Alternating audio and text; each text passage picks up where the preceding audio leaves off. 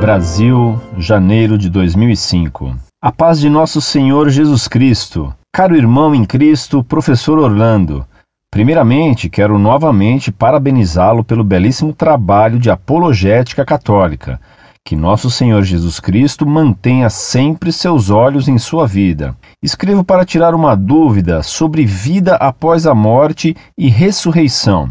Me parece estranho a ideia de morrermos e depois estarmos no céu ou inferno e depois ressuscitar em um corpo. Me parece mais lógico a ideia de morrermos e esperarmos a ressurreição final. O que a igreja ensina sobre isso?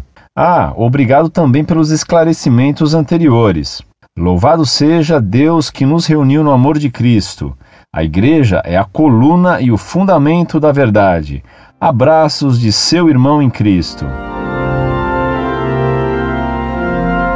Muito prezado, salve Maria. Como agradecer seu desejo tão caridoso de que Deus me mantenha sempre sob seu olhar? Como cego de Jericó, tenho pedido sempre: o te vidi andomine, Senhor, que eu veja, porque quero ver sempre a verdade e cada vez mais claramente.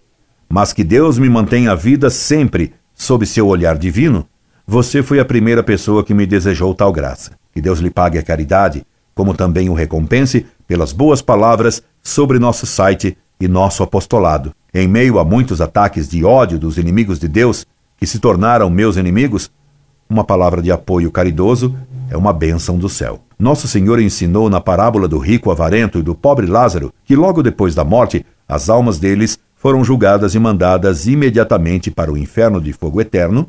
Lucas, capítulo 16, versículos 19 e 31. Por isso a igreja sempre ensinou que as almas são julgadas logo após a morte no juízo particular e mandadas ou para o céu, ou para o purgatório, ou ainda para o inferno. No final do mundo haverá a ressurreição dos corpos e o juízo universal, ao fim do qual Cristo levará os bons em corpo e alma para o céu e mandará os maus em corpo e alma para o inferno.